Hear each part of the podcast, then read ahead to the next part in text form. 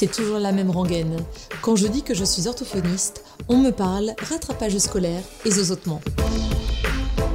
Avec OrthoPower, je vous propose de rencontrer des orthophonistes du quotidien, inspirés et inspirants, qui rendent notre métier si passionnant et tellement varié.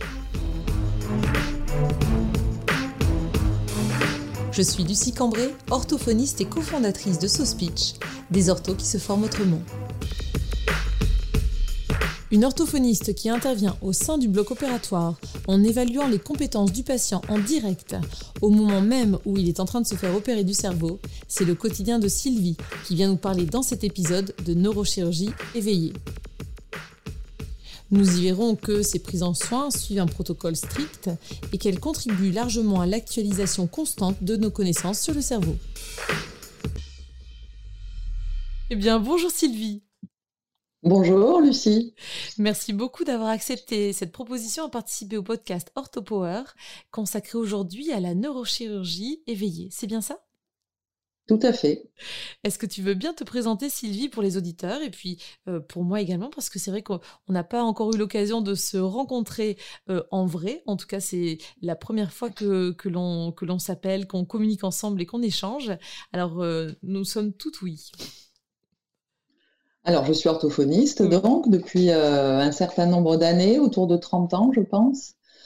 Euh, j'ai été diplômée à l'Université de Montpellier. J'ai travaillé en libéral pendant une quinzaine d'années, euh, avec beaucoup de plaisir. Et mmh puis, j'ai assez rapidement été très intéressée par les, la prise en soin des patients qui avaient des troubles euh, acquis euh, d'origine neurologique, même mhm. si j'ai toujours un intérêt euh, aussi pour les troubles du développement. Mhm.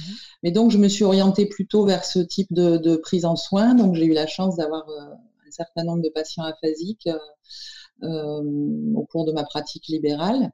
Et parallèlement, j'ai donc fait une reprise d'études au bout d'une quinzaine d'années donc d'exercice libéral. Mhm pris en tout début de cursus universitaire, après avoir fait un, DU de neuropsychologie euh, clinique à Montpellier.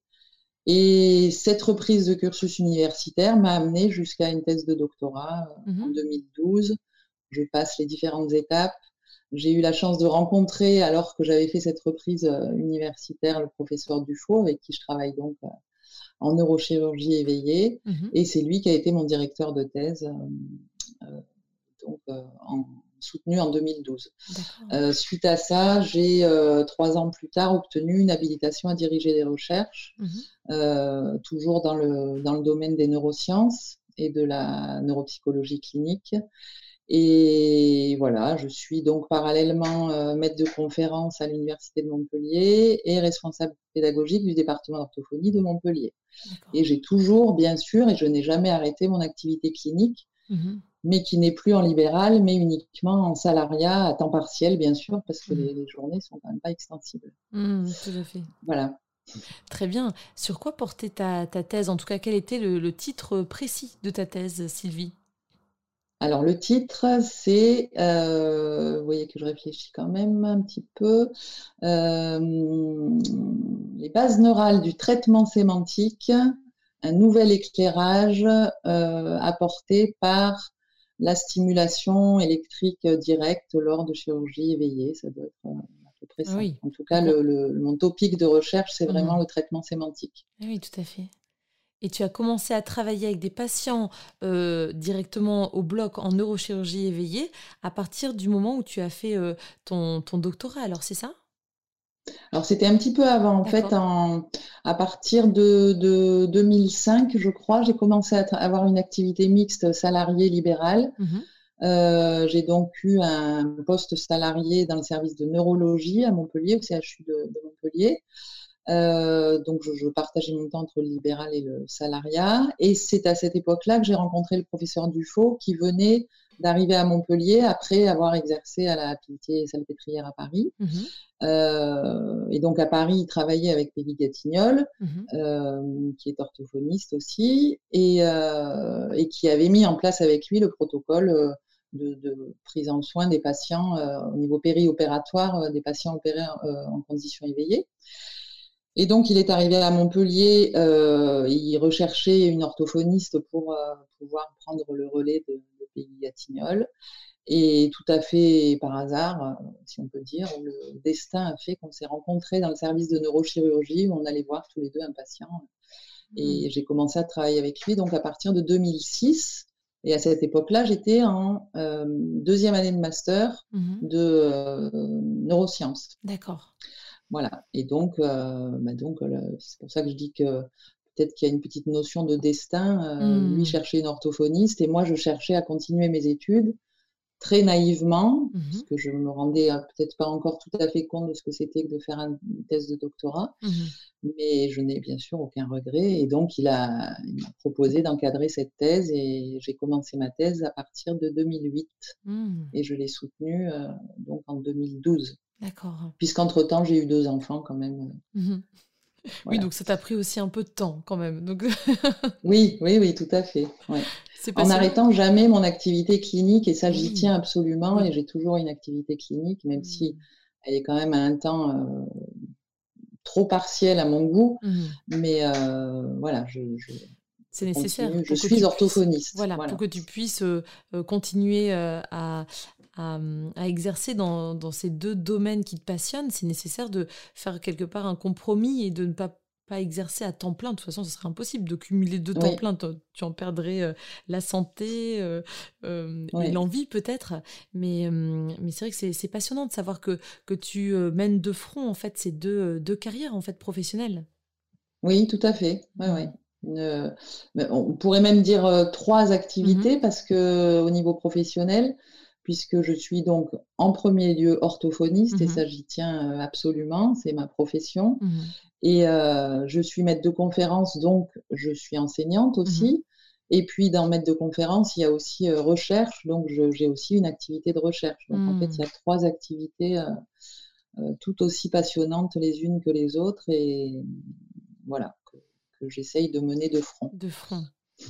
C'est vrai que c'est passionnant. Je suis sûre que ça intéresse de nombreux orthophonistes de savoir comment on fait pour accéder à la recherche ensuite avec tout en exerçant en tant qu'orthophoniste. Tu je pense que ça, sera très certainement l'objet d'un prochain podcast pour essayer de, voir si bah, comment on s'organise, comment on trouve un maître de, stage, comment on, s'oriente vers tel ou tel domaine dans, en termes de master en fait et à mon avis, il y a beaucoup à en dire. Ah oui, oui. Pour revenir au sujet qui nous intéresse aujourd'hui, Sylvie, euh, est-ce que tu t'es sentie à l'aise quand le professeur Dufaux euh, t'a proposé de, de, l'accompagner pardon, euh, pour aller voir un, patient qui serait suivi en, en périopératoire en fait, hein, au niveau de la chirurgie éveillée, neurochirurgie éveillée. Est-ce que tu t'es sentie à l'aise ou est-ce que tu avais besoin d'avoir des clés supplémentaires? Comment ça s'est passé? Alors non, je ne me suis pas sentie à l'aise euh, dès le départ. Mmh C'était quand même très impressionnant. Mmh euh, j'avais vu un reportage, ça aussi c'était un, hasard hein, au niveau de la chronologie. J'avais vu un reportage sur la chirurgie éveillée pardon, quelques jours avant de ah, rencontrer. Euh, j'ai eu la chance, je, l'ai déjà dit, mais je le répète, d'être coaché, si on peut dire, par, par Gatignol, mmh. donc qui a accompagné à plusieurs reprises euh, Monsieur Dufaux à Montpellier pour euh, participer aux premières chirurgies éveillées qu'il a mises en place à Montpellier. Mmh. Euh, donc c'est elle qui m'a appris les, rudiments, on va mmh. dire, de, de, cette, de ce travail quand même très particulier hein, en tant qu'orthophoniste les évaluations périopératoires et puis tout l'accompagnement du patient qui va avec, bien sûr. Mmh.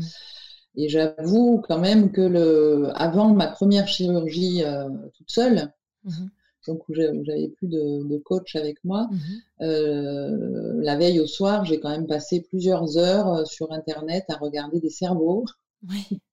Je suis tout à fait honnête, euh, pour pouvoir euh, m'habituer un peu à cette situation, même si en tant qu'orthophoniste, quand on évalue le patient au bloc, bien sûr, on n'est pas, on n'a hmm. pas de, vue sur le hmm. côté euh, chirurgie, hein, hmm. on, est, de l'autre côté du champ opératoire.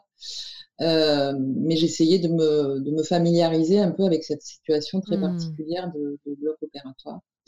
Et puis, en fait, mes, mes appréhensions, s'il y en avait, en tout cas, le le petit, les petites difficultés pour s'adapter à cette situation ont, très très rapidement disparu et, mmh.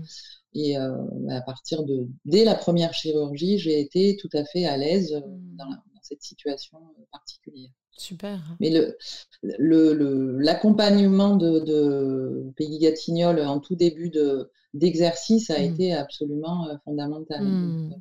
Nécessaire, même indispensable. Tu t'es senti du coup armé en fait, hein, tout à fait. Oui, oui, tout à fait.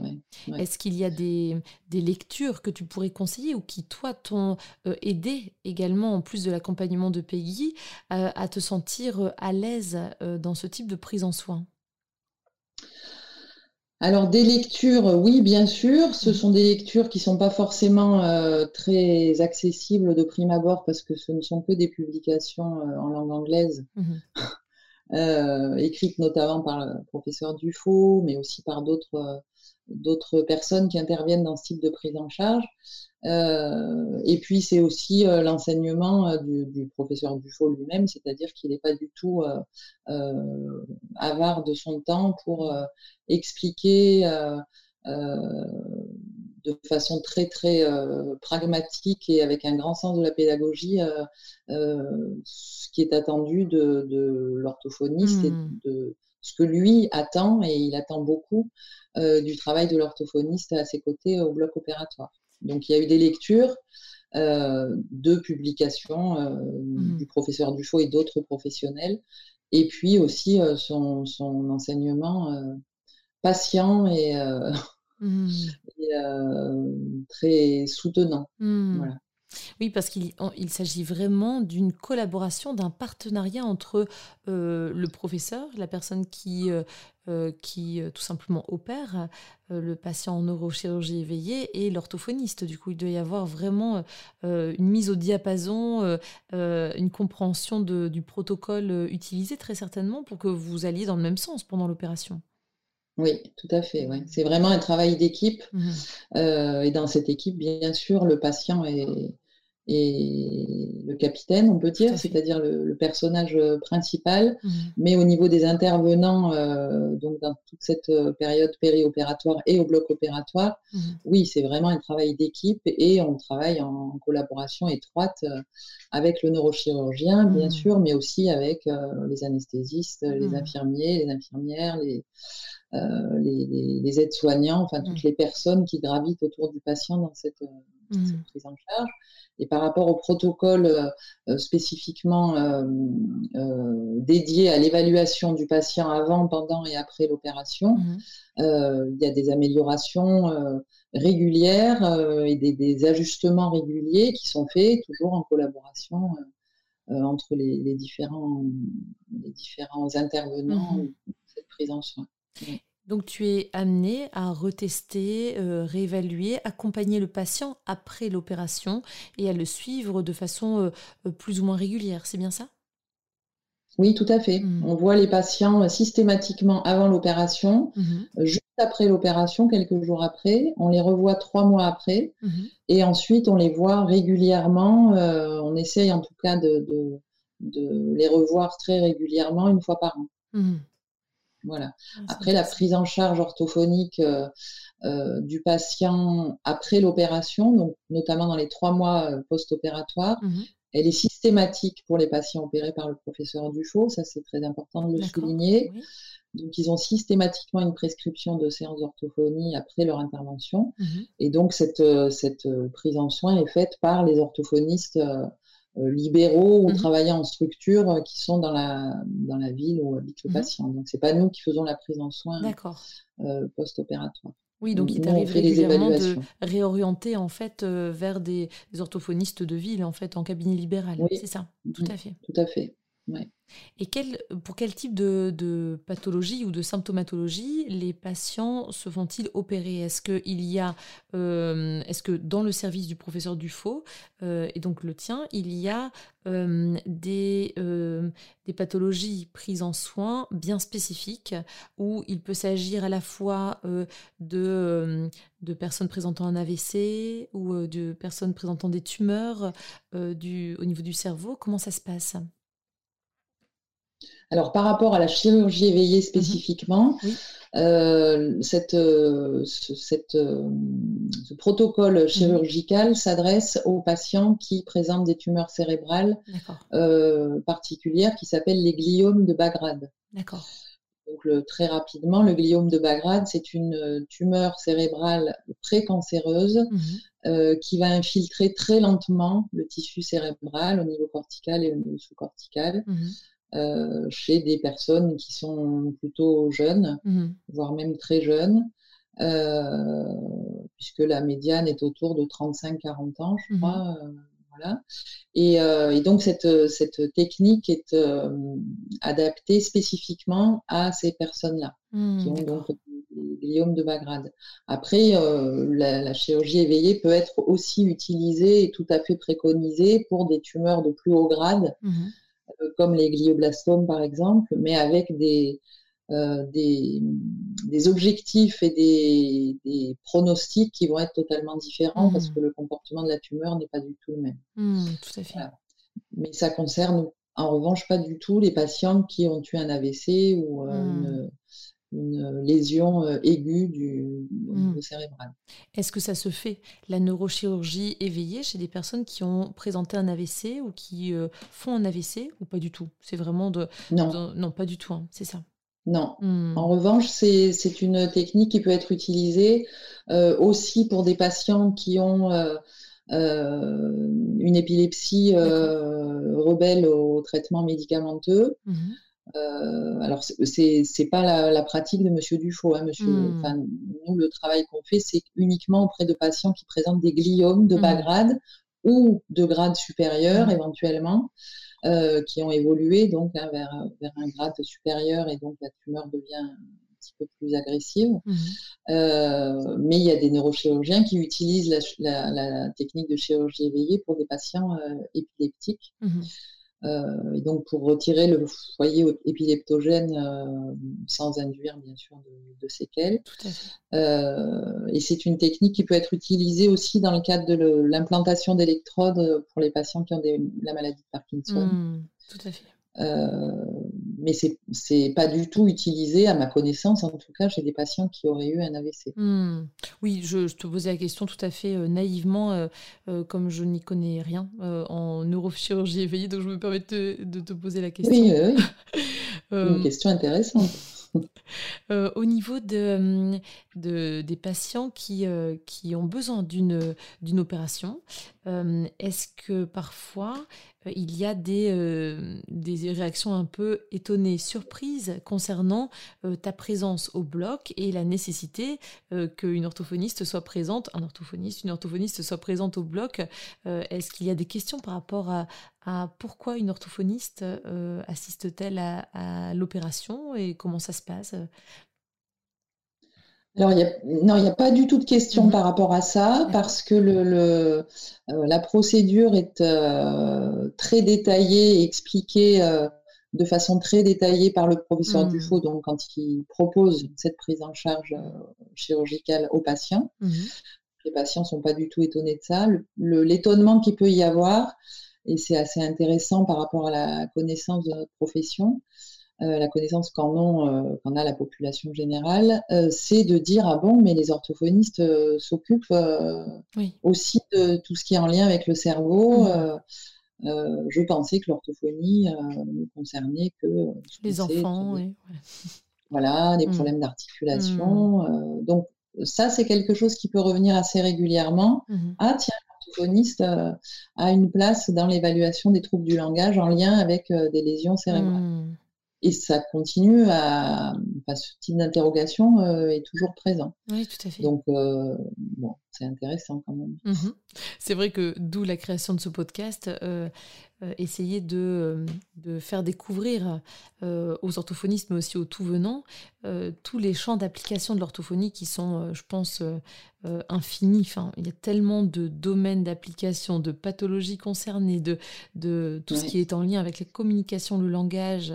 et alors, voilà, la communication et le langage, euh, euh, on a vraiment tellement de choses à dire et, euh, tellement de domaines de champs de compétences que c'est c'est bien plus riche que ce qu'on pourrait penser au départ, en fait. Hein, c'est vraiment ça. Oui, oui, oui. Et c'est le, champ de compétences de notre profession est très peu connu. Mmh. Est très peu connu, même de personnes qui sont proches de l'orthophonie. Hein, tout à fait. Pour une raison ou pour une autre. Mmh, tout à fait au niveau de l'opération, comment ça se passe, euh, euh, ou même en avant, en amont, en préopératoire, comment cela se passe-t-il euh, Une séance, comment se passe une séance avec ton patient Est-ce que tu, tu, effectues déjà une évaluation du langage, de la compréhension? Est-ce que tu utilises des protocoles bien particuliers? Alors, on va systématiquement rencontrer le patient la veille de l'intervention ou quelques jours avant mhm. l'intervention pour faire euh, déjà connaissance. Mhm. Très important que le patient soit en confiance quand il entrera au bloc opératoire.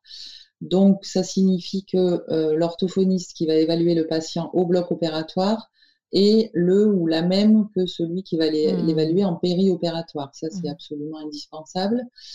Euh, ça permet aux patients d'être dans un climat quand même de confiance, de reconnaître l'évaluateur, donc euh, le bloc opératoire, et c'est très important.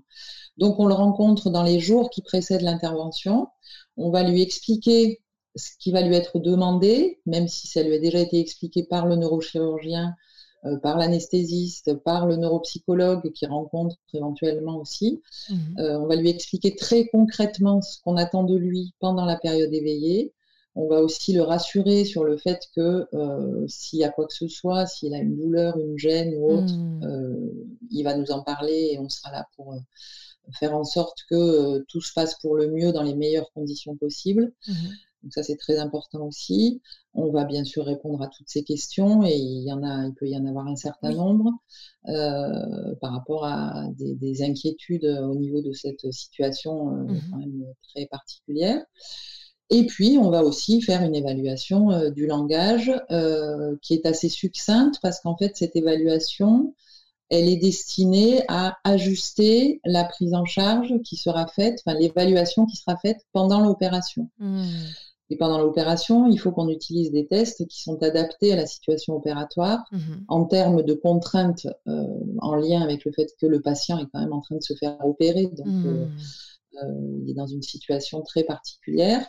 et puis de tests qui soient suffisamment sensibles pour pouvoir interpréter les résultats à ces tests mhm. rapidement avec une, une exactitude la plus forte possible. Donc, on n'utilise pas des batteries euh, très importantes de, tests euh, avant l'opération et après l'opération, puisqu'encore une fois, c'est vraiment euh, en lien avec ce qu'on proposera aux patients pendant la chirurgie. Hmm. Donc, on utilise, je peux lister hein, mhm. l'évaluation, elle n'est pas, très longue, un test de dénomination orale d'image, un test d'appariement sémantique non verbal, un test de fluence euh, verbale, donc avec critères euh, catégoriels et critères phonologiques, mmh. et un test de lecture. Mmh. Euh, lecture de texte et lecture de mots avec les différentes catégories, mots réguliers, irréguliers, pseudo-mots. et puis on fait une évaluation qualitative du discours du patient, bien sûr, et du coup de son niveau d'expression et de son niveau de compréhension. Après, idéalement, euh, on, souhaiterait, mais on ne peut pas le faire, je vais, je vais dire pourquoi après, en tout mmh. cas à Montpellier, euh, on souhaiterait pouvoir évaluer le patient de façon plus extensive avant l'intervention, mais vraiment en amont, c'est-à-dire qu'on ne peut pas lui proposer euh, un bilan d'une heure et demie ou deux heures la veille de l'intervention, c'est n'est mmh. pas du tout adapté, il y aurait de nombreux biais, et puis mmh. c'est ce ne serait pas du tout adapté à la situation dans laquelle il se trouve. Mais donc l'explication à Montpellier en tout cas, c'est que euh, beaucoup de patients euh, qui viennent se faire opérer à Montpellier par le professeur Dufaux viennent d'autres régions, mhm. voire même d'autres pays. Ah donc ils, ont une langue euh, différente et, donc on ne peut pas leur demander de venir une semaine avant Bien sûr. pour pouvoir avoir une évaluation complète. Mhm. Donc, on s'en tient à cette évaluation qui est vraiment euh, adaptée euh, aux contraintes de, la situation de bloc opératoire. Mmh voilà. Très bien. Euh, tu évoquais, Sylvie, euh, les questions qui étaient fréquemment posées par les patients. Est-ce que ça concerne surtout les douleurs ou les sensations qu'ils vont sentir, avoir pendant l'opération, ou ça concerne aussi les, euh, leurs performances, leurs compétences Est-ce que tu peux nous en dire plus par rapport à ces questions de par rapport à ce qui va se passer durant l'opération? Alors, euh, très régulièrement, les questions euh, qui reviennent, ce sont justement des questions en lien avec la situation. Hein. Est-ce mmh. que je vais avoir mal mmh. euh, Qu'est-ce qui va se passer si j'ai besoin de bouger les jambes? Monsieur Dufault m'a dit que je ne pouvais pas du tout bouger. Mmh. Est-ce que et si j'ai soif, qu'est-ce qui va se passer? Enfin, c'est des questions qui peuvent être très basiques, mais auxquelles il faut absolument répondre parce que ça leur enlève déjà pas mal d'inquiétudes par rapport à cette situation. Après, c'est des questions euh, concernant le post-opératoire. Est-ce que je vais avoir des difficultés? Comment je vais être? Est-ce que je vais comprendre? Est-ce que je vais reconnaître mes proches? Euh, Il y a beaucoup d'inquiétudes de, tout à fait légitimes par rapport à cette période post-opératoire immédiate. Euh, et puis, c'est des questions en lien avec ce qui va se passer dans les mois qui vont suivre par rapport à la prise en charge. Est-ce que je vais récupérer rapidement? Est-ce que je vais pouvoir retourner au travail? Est-ce que voilà. Tout à fait ce qui est très important par rapport à notre euh, l'accompagnement hein, qu'on va apporter aux patients dans toute cette période en tant qu'orthophoniste, euh, c'est qu'on va pouvoir répondre à des questions que les patients ne vont pas forcément oser poser au chirurgien mmh ou à l'anesthésiste, mmh euh, puisqu'il y a vraiment toute une équipe, hein, comme je le disais tout à l'heure, mmh autour du patient, qui vont être des question peut-être un peu plus concrète. Et il, y a certains patients parfois qui me disent euh, Bon, ça, j'ai pas osé, osé le demander à M. Dufaux parce que, quand même, mmh. euh, mais si jamais euh, j'ai envie de, de boire, parce que mmh. quand on se réveille d'une anesthésie, et si je suis agitée, et si j'ai envie de mmh. bouger, moi. la dernière fois que je me suis fait opérer, c'était quand j'étais enfant, j'avais eu un réveil très agité. Qu'est-ce qui va se passer? Enfin voilà, des choses vraiment très concrètes euh, et qui sont absolument essentiels. Enfin, il faut mmh. vraiment qu'ils arrivent au bloc opératoire dans un climat euh, de confiance euh, voilà, mmh. maximale. Et, c'est le cas, je pense. C'est le cas parce que les retours qu'on a mmh.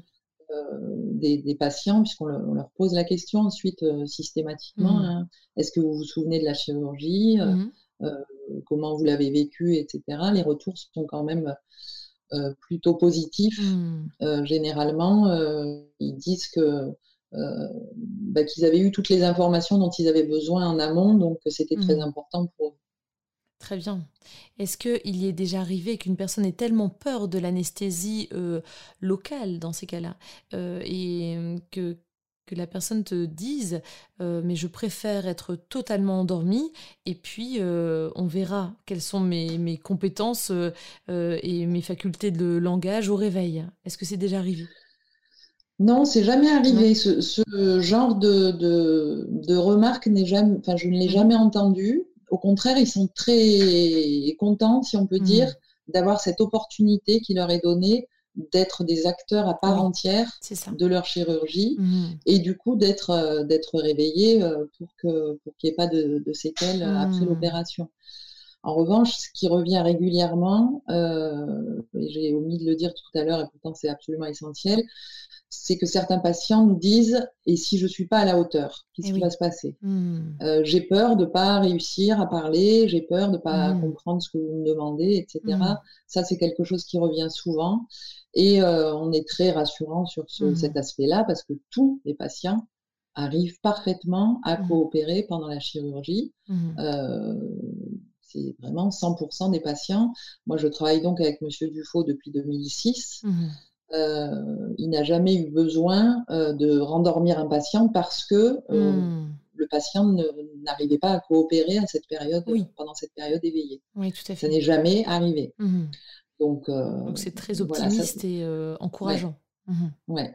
Mais c'est vrai que c'est une inquiétude qui mmh revient quand même assez régulièrement. Si j'y arrive pas, qu'est-ce que vous allez faire? Voilà. Et ils y arrivent très bien. Mmh. Parce que en gros, pour euh, euh, entrer euh, davantage dans la précision du geste chirurgical, en fait, toi, tu t'occupes pleinement du patient et de voir quel est son, son répondant par rapport aux épreuves que tu lui proposes, de dénomination, comme tu l'as évoqué, et d'autres, d'autres épreuves. le professeur, pendant qu'il opère, est à l'écoute de ce que le patient peut faire ou pas. Est-ce que ça, ça guide aussi, très certainement, son, son geste chirurgical en fonction de, des réponses du patient Oui, tout à fait. Mmh, donc euh, là, il y a un, protocole très euh, euh, structuré, hein, donc pendant le, la, période éveillée de mmh. l'intervention, où donc l'orthophoniste est à côté du patient et lui fait passer en continu un certain nombre de mmh. tests que le patient connaît bien sûr puisqu'il les a fait, les a tous fait la veille ou dans les jours qui ont précédé. et le chirurgien, donc pendant cette période d'évaluation, euh, établit ce qu'on appelle une cartographie cérébrale, c'est-à-dire mmh. qu'il applique au niveau du cerveau, que ce soit au niveau du cortex ou au niveau de, la substance blanche euh, mmh. corticale, des stimulations électriques de très faible intensité, mmh. qui bien sûr ne sont pas du tout ressenties par le patient, et qui ont l'effet d'induire pendant quelques secondes une inhibition en fait de la zone qui est stimulée, et donc, euh, l'orthophoniste euh, qui est en train d'évaluer le patient va signaler au chirurgien ce qui se passe en continu quand il applique ces stimulations. Mmh Et donc, il y a euh, en continu un retour de la part de l'orthophoniste mmh vers le chirurgien par rapport au comportement du patient, mmh comportement verbal, de façon générale, de toute façon. Et ce qu'il faut souligner, c'est qu'à Montpellier, en tout cas, euh, moi, je suis totalement aveugle de ce que euh, M. Dufaux est en train de faire. Mmh Donc, je ne sais pas s'il est en train de stimuler, quelle zone cérébrale il est en train de stimuler, mmh euh, ou alors s'il est en train de retirer effectivement mmh la tumeur. Je reste de cette façon-là totalement objective et totalement focalisée, bien sûr, sur le patient et sur ce qu'il est en train de, de, produire et d'avoir comme euh, comportement euh, mmh. euh, par rapport à la situation. Et donc, je transmets en continu à Monsieur Dufaux les, les performances, entre guillemets, du patient, mmh. y compris quand elles sont normales. Oui, tout à Donc, il a un retour permanent. Mmh. Alors, effectivement, il entend le patient, même s'il y a des patients qui parlent plus ou moins fort. voilà, parfois, il peut avoir des petites difficultés à l'entendre. Mais surtout, il entend mon retour. Oui. Et ça, il faut absolument qu'il ait un retour en continu, y compris si pendant 30 euh, minutes, tout se passe très très bien et que mmh mon seul retour, c'est de dire oui, ok, ok, ok, ok. Mmh il faut absolument, bien sûr, qu'il ait ce retour, puisque ça guide, euh, comme tu le disais très mmh bien, son geste chirurgical. Et quand la personne parle, le patient parle une langue étrangère parce qu'il vient d'un pays étranger, est-ce que vous faites appel à des interprètes et toi tu te fais le relais euh, avec euh, l'interprète euh, de ce que dit le patient? Enfin, comment ça se passe? Oui, mmh, exactement. quand ce sont des langues, et donc c'est souvent le cas, que je ne maîtrise pas. Mmh. j'ai la chance de parler et de comprendre quand même assez bien l'espagnol et l'anglais. Donc, quand quand c'est des patients qui parlent espagnol ou anglais, je, je suis autonome, mmh mais dans, toutes les, dans tous les autres cas, il y a mmh. un interprète qui vient au bloc opératoire. Mmh Et donc, c'est une situation qui est, euh, bah, ça rajoute hein, un petit peu de, de, complexité euh, à la situation, puisque l'interprète doit aussi venir la veille. Euh, cet interprète, bien sûr, n'est pas spécialiste de la, du, langage. Hein, donc, il faut le, le, briefer. coacher un petit peu avant l'opération euh, mmh sur ce qu'on attend de lui. Mmh euh, et puis, effectivement, ben, moi, je suis le relais entre le patient, l'interprète mmh et le chirurgien. Et je transmets aussi en continu ce qui se passe. En général, une opération dure combien de temps, Sylvie? Alors, de, en totalité, ça dure entre 5 et 6 heures. Mmh Donc, euh, à partir du moment où le patient arrive au bloc opératoire et le moment où il retourne en salle de réveil. Mmh euh, et la période éveillée dure euh, entre 1 et 2 heures grand maximum. D'accord. Voilà, c'est autour plutôt entre 3 quarts d'heure et 1 heure et demie, on va dire. Mmh Pour éviter peut-être aussi la fatigue qui, qui est demandée peut-être au patient euh, dans cette tâche, certainement. Oui, de toute façon, le patient ne pourrait pas être euh, éveillé. je pense, hein, plus de deux heures et demie ou trois mmh. heures, avec une demande attentionnelle très très forte, hein, bien sûr. Oui, oui, la fatigue cognitive. il demande quand même de faire des choses mmh qui demandent beaucoup de ressources cognitives. Et, donc à Montpellier, en tout cas, la période éveillée, oui, est autour de une heure, une heure et demie. Tu évoquais également, euh, par rapport à ces tumeurs de bas grade, euh, l'âge médian, 35-40 ans, ça arrive aussi que des enfants soient opérés dans le service? Alors, euh, non, enfin, le professeur Dufaux n'opère que des personnes adultes. parce que le gliome de bas grade est une tumeur qui concerne spécialement les adultes jeunes. D'accord. Très bien. tumeurs qui ne concernent mmh. pas euh, les enfants. Mmh. Donc, euh, malheureusement, ils peuvent être concernés par d'autres types de tumeurs, mais à ce moment-là, qui ne sont pas prises en, charge en, mmh. conditions éveillées. Je crois qu'il y a des équipes, notamment à l'étranger, euh, des équipes anglo-saxonnes notamment, qui proposent des interventions en conditions éveillées à des enfants. Moi, j'avoue que au niveau de, la charge euh, à la fois euh, attentionnelle et puis mmh. psychologique euh, que ça implique, je, pense, je pense que c'est quand même compliqué de proposer ça. Tout à fait. Il y avoir des données supplémentaires, à, voilà, des données supplémentaires à gérer, euh, un contexte particulier, et puis euh, des, des, prérequis au niveau langagier euh, à avoir déjà pour, pour être sûr de pouvoir évaluer efficacement le, mm. le patient. oui, tout à fait. Ouais. Alors, le, le, patient le plus jeune qui a été opéré quand même mm. par le professeur Dufaux était un enfant puisqu'il a 14 ans. Mm-hmm, il avait 14 ans à l'époque, mais c'était vraiment un cas unique. Oui. Euh, et sinon, on est plutôt euh, oui, chez des adultes euh, mmh assez jeunes. Mmh, Après, évidemment, hein, comme dans toute médiane ou moyenne, mmh il y a des il y a des, des écarts types, on va dire, et donc il peut y avoir des patients plus âgés aussi. Hein. Il, a, il, a, déjà opéré des personnes qui avaient 60, 70 ans même. Je crois qu'il se prépare à opérer quelqu'un qui a plus de 80 ans. mais c'est c'est assez exceptionnel, oui. D'accord. Mmh. Est-ce que tu as des, des, anecdotes de patients ou des cas qui te reviennent en tête parfois quand tu évoques la neurochirurgie éveillée, Sylvie, et tu te dis, ah là, je me rappelle très bien de ce cas-là, pendant l'opération, voilà ce qui s'est passé, ou quelque chose que tu aimerais nous partager aujourd'hui? Alors, on pourrait y passer une semaine. Hein, c'est-à-dire que, c'est-à-dire qu'en fait, mais j'en parlais encore euh, hier au bloc opératoire avec des étudiants parce que les étudiants de Montpellier euh, peuvent assister à des chirurgies éveillées s'ils le souhaitent. Bien sûr, c'est pas mm. du tout une obligation, mais mm. la plupart euh, saisissent ah cette bah opportunité, bien sûr. Mm. Et je leur disais, ça fait 14 ans que je travaille en chirurgie éveillée. Et chaque chirurgie est nouvelle. Eh Il y a bien sûr absolument pas de lassitude, mais mmh. c'est un euphémisme de dire ça. Mmh. Et, euh, et chaque, euh, avec chaque patient, c'est une nouvelle aventure en fait. Mmh. Donc j'aurai des, anecdotes, des anecdotes à raconter pour toutes les chirurgies. Pour tous les patients que tu as croisés. Avec, euh, oui, voilà. par rapport aux productions qu'ils peuvent faire dans certains cas quand ils vont être comment dire, quand, les stimulations vont entraîner euh, un certain nombre de troubles qui, mmh. bien sûr, sont très transitoires, donc qui mmh. peuvent être quand même euh, euh, donner lieu à des, situations qui peuvent être cocasse, c'est pas du tout le terme adéquat, mais mmh. euh, un patient qui va, par exemple, au lieu de dire euh, dans l'épreuve de dénomination que c'est le Père Noël, qui va nous dire c'est le petit chaperon rouge ou des ah choses comme ça. Mmh. Euh, mais, mais, ce sont des choses qui, enfin, des, des, situations qui arrivent dans toutes les chirurgies. donc, j'ai pas une anecdote en particulier. Mais on retient que c'est très euh, c'est passionnant et qu'à chaque fois tu as l'impression d'entrer au bloc pour peut-être la première fois. À chaque fois c'est nouveau. Exactement. Voilà. Exactement. Donc il y a pas de la Et à chaque fois et à chaque fois on aurait envie euh, finalement euh, d'écrire une ce qu'on appelle un case report hmm. par rapport à ce qu'on a vécu au bloc opératoire hmm. tellement que c'est euh, c'est une nouvelle aventure à chaque fois. Hmm. C'est exactement ça.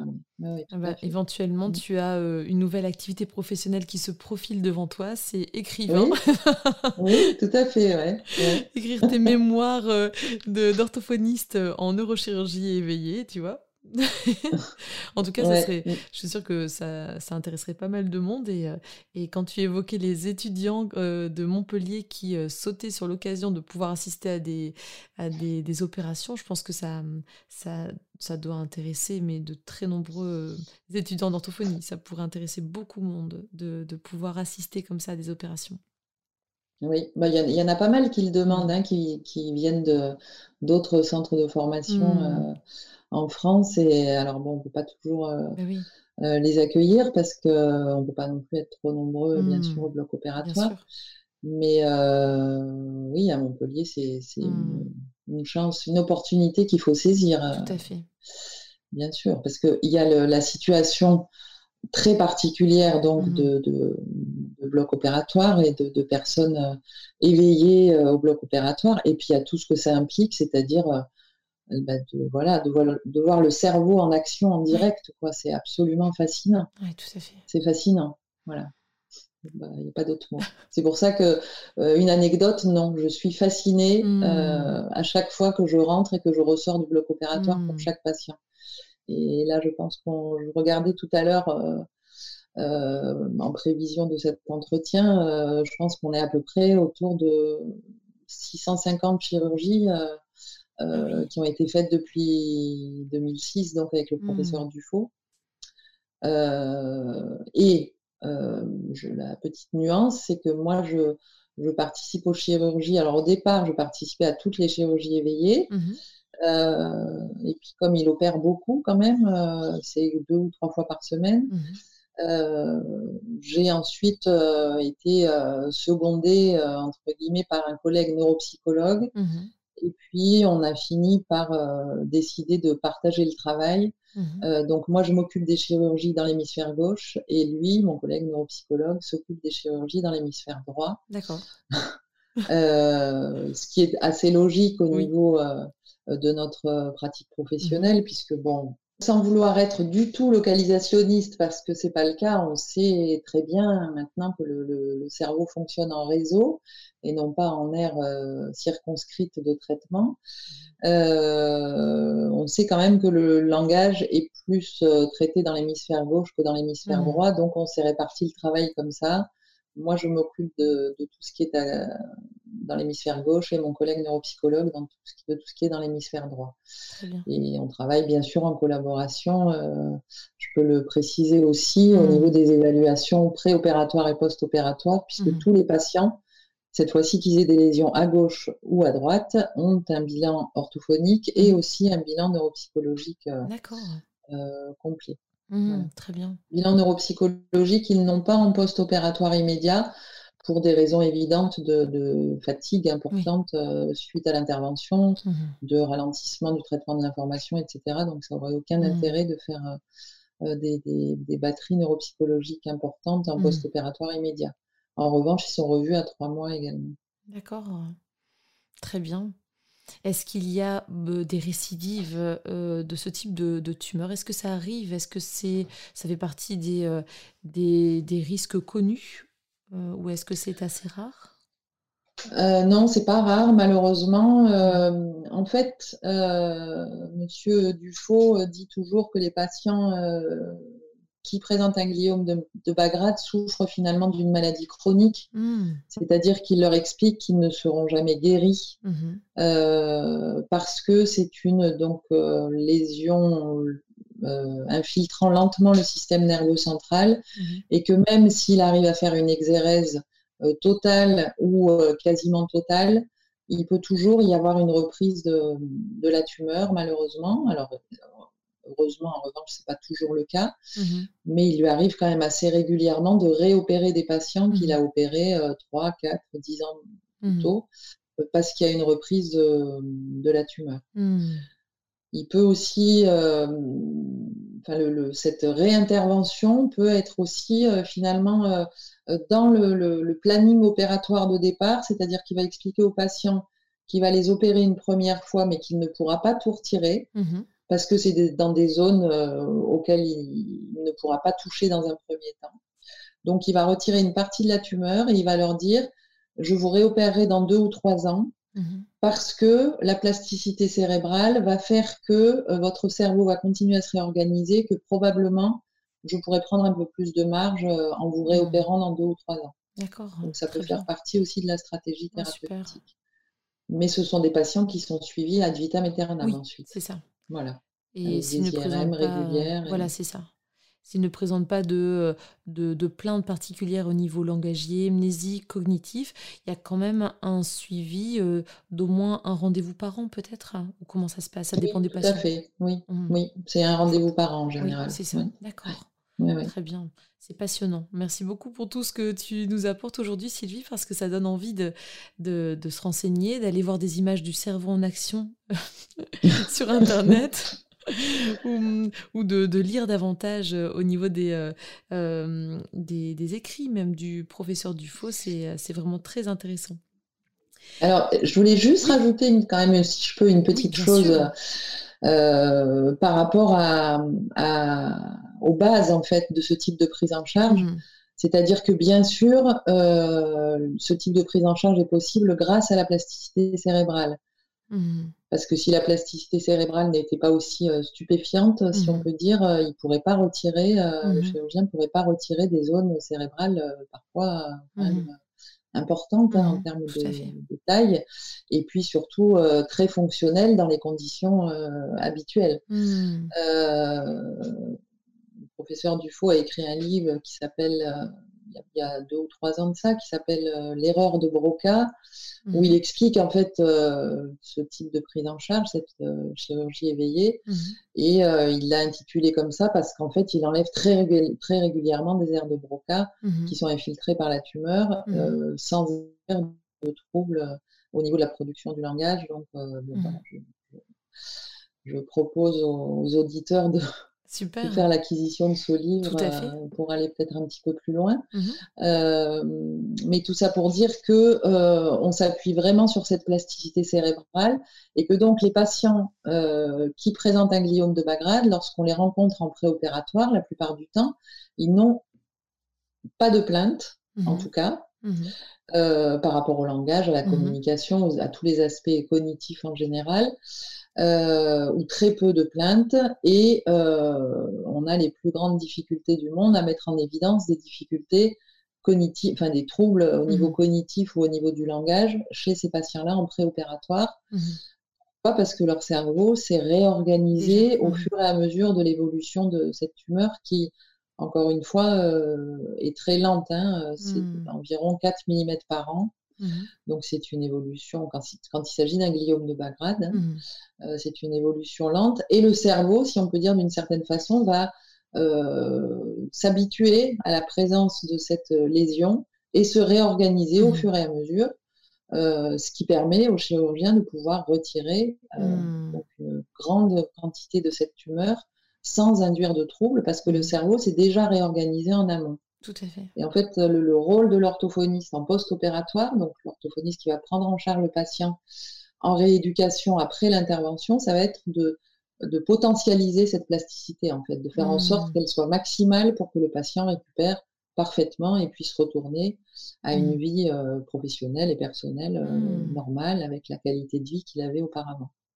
Donc, quelque part, le fait que la tumeur ait été découverte euh, sur le tard, euh, alors que le patient n'a pas forcément de plainte, euh, est-ce qu'on peut dire, tu me dis si je me trompe bien sûr, hein, que c'est plutôt un bon pronostic Ça veut dire, enfin, pronostic de récupération en, en post-opératoire, puisque le cerveau s'est déjà habitué, a déjà compensé, s'est déjà réorganisé malgré cette tumeur?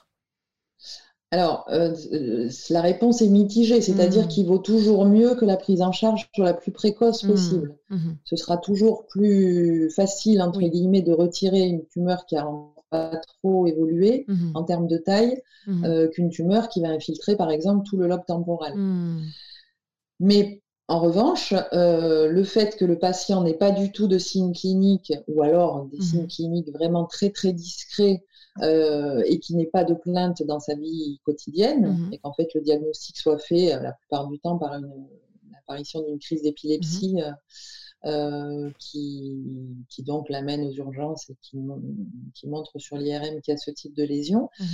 et ben, le fait que cette plasticité soit quasiment parfaite, effectivement, fait que le, chirurgien pourra retirer le maximum de tumeurs mmh sans induire de déficit, puisque la zone en fait qui va retirer n'est plus fonctionnelle. tout à fait. C'est réorganisé. Et ça, c'est absolument fascinant. J'en mmh. toujours le même terme, mais je n'en ai pas trouvé d'autres par rapport à la plasticité cérébrale. On se mmh. dit, mais le cerveau est capable de, miracles. Mmh. Parce qu'il peut compenser des, pertes mmh. euh, de, tissus hein, euh, par rapport à l'infiltration de cette tumeur euh, immense. C'est impressionnant. impressionnant si on en parlera après par rapport à la, à la pratique orthophonique en général. En fait, moi, ce qui m'intéresse beaucoup aussi, c'est de me dire, mais si le cerveau est capable de faire ça mmh. en présence d'une lésion lentement évolutive, mmh. est-ce qu'on ne pourrait pas, nous, orthophonistes, dans le cadre d'autres types de lésions, et notamment les lésions aiguës que sont les AVC, qui sont mmh. quand même euh, les, patients euh, qu'on rencontre plus fréquemment hein, dans notre pratique euh, clinique courante, donc les patients qui sont aphasiques à la suite d'un AVC, est-ce qu'il n'y a pas une réflexion à avoir par rapport à euh, la mise en place de stratégies thérapeutiques qui viseraient à contraindre la plasticité pour qu'elle atteigne un niveau de, d'efficacité euh, similaire à celui qu'on observe hmm. dans les cerveaux de personnes qui ont des gliomes de bas grade. Eh ça, c'est un, de mes, un de mes thèmes de recherche hmm. favoris et les plus prenants. Mmh, mmh, c'est hyper intéressant. Et ça ouvre d'autres perspectives en termes de thérapie euh, thérapeutique euh, orthophonique, en fait. C'est hyper intéressant. Oui, tout à fait. très, très chouette. Eh bien, tout un, tout un beau projet encore pour toi, euh, Sylvie, par rapport à la recherche, du coup. Oui, oui, oui, tout à fait. Et puis alors, on parlait, on parlait des publications, donc je, que j'ai été amenée à lire du professeur Dufaux. Et donc j'en profite euh, euh, pour dire que dans le cadre de notre recherche, euh, avec aussi mon collègue neuropsychologue qui s'appelle Guillaume Herbé, on publie régulièrement aussi des articles scientifiques et que donc cette pratique orthophonique particulière m'amène aussi quotidiennement à me questionner par rapport à, à l'amélioration euh, de, de, nos, enfin l'amélioration en tout cas, euh, l'évaluation en tout cas de nos pratiques professionnelles chez les mmh personnes qui ont des lésions cérébrales et donc à, faire des, à mettre en place des projets de recherche et à mmh. faire des études cliniques et à publier les résultats de ces études mmh. cliniques. Donc ça aussi, c'est tout à fait passionnant. Oui, tout à fait. Et c'est aussi issu de ce travail euh, en chirurgie éveillée. Donc inutile de dire que le, l'enrichissement euh, à la fois clinique, oui. mais aussi euh, intellectuel, personnel et, euh, global est absolument inestimable. Tu fais bien de le préciser. Merci beaucoup pour ton témoignage aujourd'hui, Sylvie. Hein. Avec grand plaisir. Est-ce que tu vois, Sylvie, d'autres aspects intéressants euh, dans l'analyse de ces pratiques? Est-ce qu'il y a euh, euh, d'autres domaines intéressants de recherche par rapport à l'orthophonie? Alors, ce qui, ce qui, est absolument passionnant aussi dans cette pratique, c'est que, outre le fait qu'elle nous permet de, visualiser, si on peut dire en direct, la, plasticité du cerveau, mmh euh, c'est qu'elle nous permet d'apporter un éclairage précieux à une meilleure compréhension de ce fonctionnement cérébral mhm. et notamment de l'organisation euh, anatomo-fonctionnelle de la parole, du langage et plus globalement de la communication. Mhm. Et d'ailleurs, euh, les études menées à partir de, cette pratique en lien avec la chirurgie éveillée nous ont permis de proposer un nouveau modèle anatomo-fonctionnel mmh. euh, d'organisation de la parole, du langage et de la communication dans l'hémisphère gauche, mais également dans l'hémisphère droit, mmh. euh, ce qui est tout à fait intéressant par rapport à la pratique orthophonique et à la, à la connaissance de l'organisation du cerveau, mmh euh, qui est une quête euh, infinie. Tout à fait. Et comme tu l'évoquais, on est moins du coup dans un, de par ses progrès très certainement et de par toutes ces avancées, on est moins dans une, une théorie localisationniste. C'est bien ça? Oui, tout à fait. On n'est plus du tout dans une théorie localisationniste, mais dans une, euh, une, compréhension du fonctionnement du cerveau euh, euh, suivant des modèles connexionnistes, mmh c'est-à-dire une organisation en réseau interconnecté. Et ça, c'est une, une, avancée formidable dans la, dans la compréhension du, de l'organisation du cerveau et du coup par rapport à notre pratique mmh en tant que spécialiste de, de la rééducation euh, du langage et de la communication. Tout à fait, super, c'est en effet hyper intéressant. Pour terminer cet entretien, est-ce que tu serais d'accord de me faire part de ce qui, pour toi, est le orthopower, euh, la super compétence des orthophonistes euh, Est-ce que tu as une idée de ce qui fait notre spécificité par rapport aux autres professionnels de santé? Il y a beaucoup de choses qui me viennent à l'esprit. Euh, alors, en dehors des aspects euh, purement euh, professionnels, hein, en lien avec la mmh communication, etc., je dirais que c'est peut-être l'ouverture d'esprit et la quête mmh. permanente d'amélioration de nos pratiques. Mmh. Je pense que c'est quelque chose qui est assez, assez spécifique euh, dans notre profession. Ouais. oui, tout à fait. Ça me parle. Hein. Je pense qu'on connaît euh, toutes les deux et tous, toutes des orthophonistes autour de nous qui euh, j'ai l'impression que c'est une grande majorité d'orthophonistes euh, qui cherchent à améliorer leur, euh, leur, euh, leur pratique en se tenant au courant de ce qui sort au niveau des études scientifiques, en se formant régulièrement. je ne connais pas d'orthophoniste qui reste dans son cabinet à utiliser les mêmes techniques depuis, depuis sa formation initiale, tout simplement, sans avoir cherché à étoffer, à, à échanger, à enrichir en fait. Hein. Oui, tout à fait. Enrichir sa pratique, oui, mmh. exactement. Mmh. Super, ça me parle bien. en tout cas, mille merci Sylvie pour euh, ce super entretien. C'était passionnant, vraiment. Euh, je te souhaite une bonne continuation dans ta pratique, dans tous tes domaines de, compétences et de recherche. Ben, merci aussi hein, de, cette, euh, de cette invitation. J'ai pris grand plaisir à participer à, à cet entretien. Et puis, à bientôt. À bientôt. Merci Sylvie. Merci beaucoup. Merci beaucoup. Au revoir.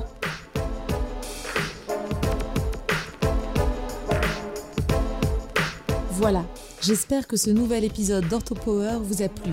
Si c'est le cas, je vous invite à vous abonner sur votre plateforme de podcast favorite, d'y laisser un commentaire et une note 5 étoiles pour que notre métier soit connu et reconnu.